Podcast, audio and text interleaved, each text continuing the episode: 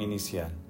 Santo Espíritu de Dios, amor del Padre y del Hijo, ilumínanos con tus dones para que podamos comprender los tesoros de la sabiduría que Jesús nos quiere revelar en este día.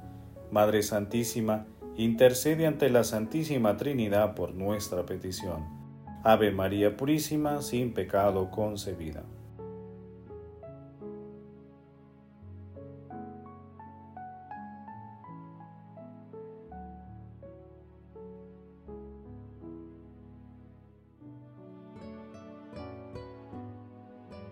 Lectura. Lectura del Santo Evangelio según San Mateo capítulo 24 versículos del 37 al 44.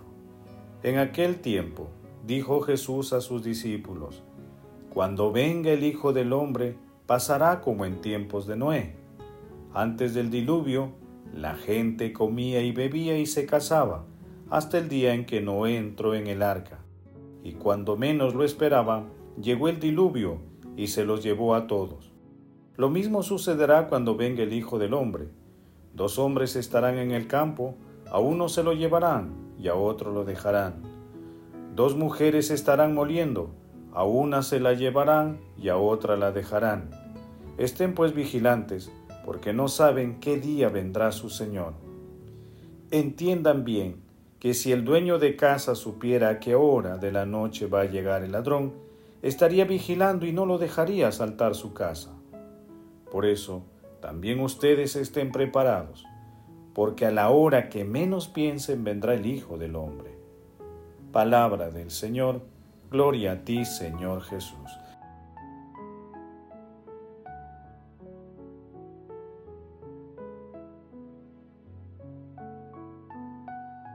Estas palabras me hacen pensar en la última llamada que llegará cuando el Señor quiera.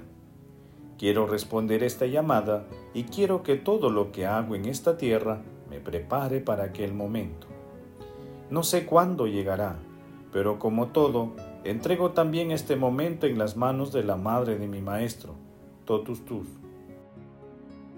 En estas mismas manos maternales deposito todo y a todos los que están asociados a mi vida y a mi vocación San Juan Pablo II. Queridos hermanos, hoy primer domingo de Adviento, con mucha alegría y esperanza, iniciamos nuestra preparación para la Navidad y lo hacemos meditando el regreso definitivo de nuestro Señor Jesucristo. La lectura de hoy forma parte del texto denominado sobre el día y la hora de la llegada del reino de Dios, que integra el discurso escatológico de Jesús en el capítulo 24 de Mateo y que es uno de los cinco discursos de Jesús que se distingue en este Evangelio. Jesús actualiza la escritura y hace ver a sus discípulos que el diluvio universal es una prefiguración del fin de los tiempos, ya que habrá un día y una hora en que se acabará la historia. Así como el tiempo de Noé se salvaron los que se encontraban en el arca, en la segunda venida de Jesús, solo se salvarán los que estén real y verdaderamente en la iglesia.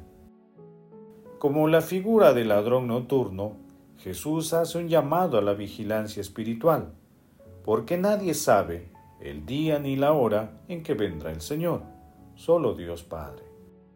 Este desconocimiento sobre el día y la hora se debe armonizar con la certeza de que el Hijo del Hombre regresará entonces estemos preparados para recibirlo.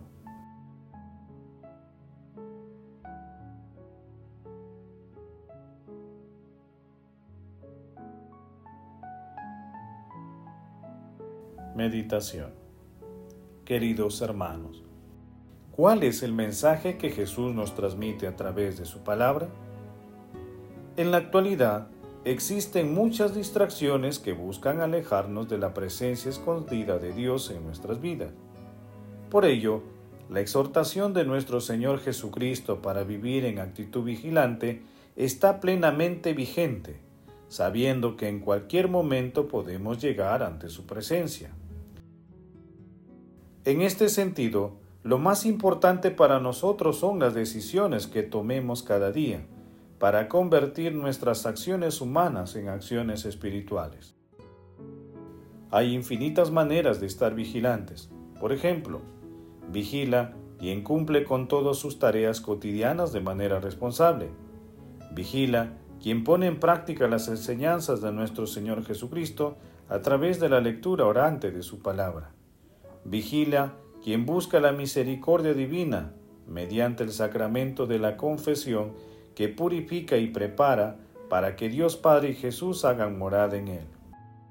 Vigila quien asiste a la Santa Eucaristía y ora diariamente al Espíritu Santo, pidiendo los dones que le permitan administrar adecuadamente los dones que Dios le ha otorgado. Hermanos, a la luz de la palabra intentemos responder. ¿Permanecemos vigilantes para no caer en el pecado y estar preparados para el encuentro con Dios en cualquier momento?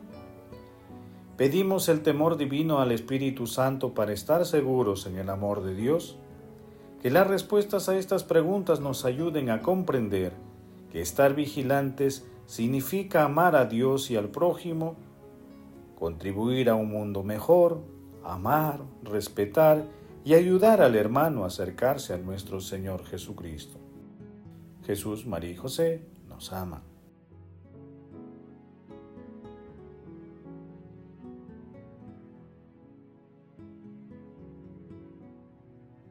Oración. Concede a tus fieles Dios Todopoderoso el deseo de salir acompañado de buenas obras al encuentro de Cristo que viene, para que colocados a su derecha merezcan poseer el reino de los cielos. Padre eterno, te suplicamos que aquellos que han dejado de estar vigilantes y han dejado de ser fieles a las enseñanzas de tu amado Hijo, nuestro Señor Jesucristo, experimenten en el instante supremo de la vida el socorro de nuestra Santísima Madre, la siempre Virgen María, Madre del Amor Hermoso. Amado Jesús, en este adviento, Concede tu Santo Espíritu a todas las comunidades cristianas, para que tengan la fuerza testimonial de tus apóstoles y acerquen a la humanidad hacia ti, que eres la fuente infinita de la misericordia. Amado Jesús, otorga a los difuntos la felicidad de formar parte del reino de los cielos, en compañía de nuestra Santísima Madre y de todos los santos. Madre Santísima, Reina de los ángeles, intercede ante tu amado Hijo por nuestras peticiones. Amén.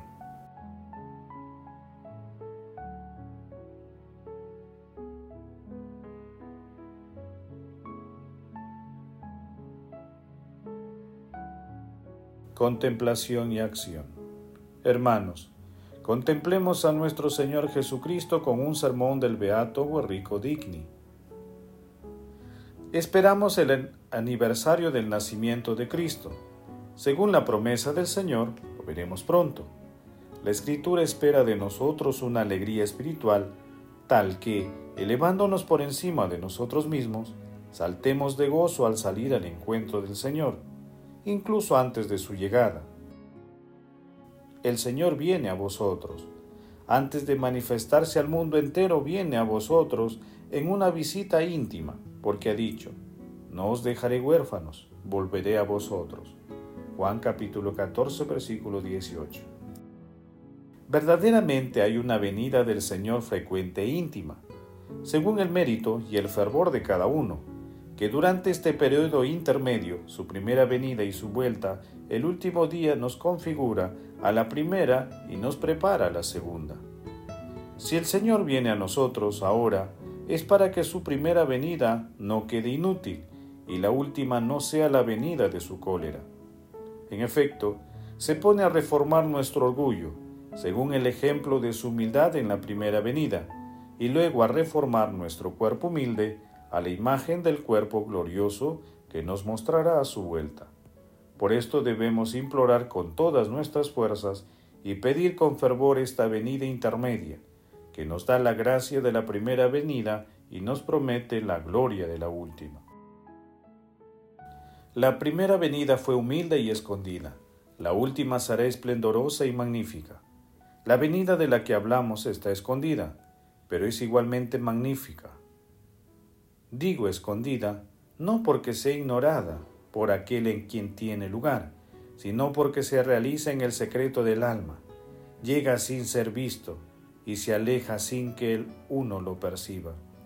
Su presencia es la luz del alma y del espíritu.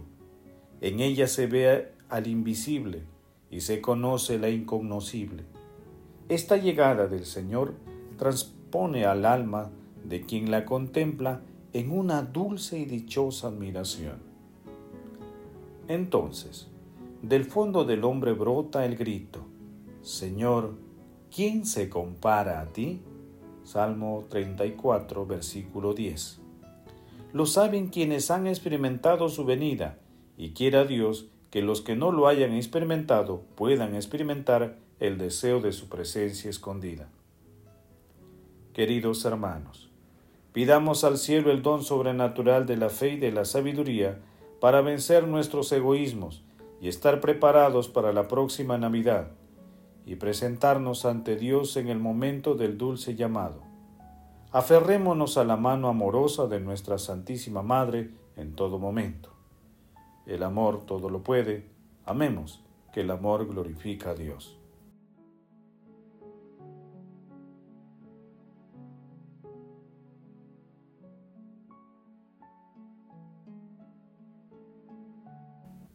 Oración final.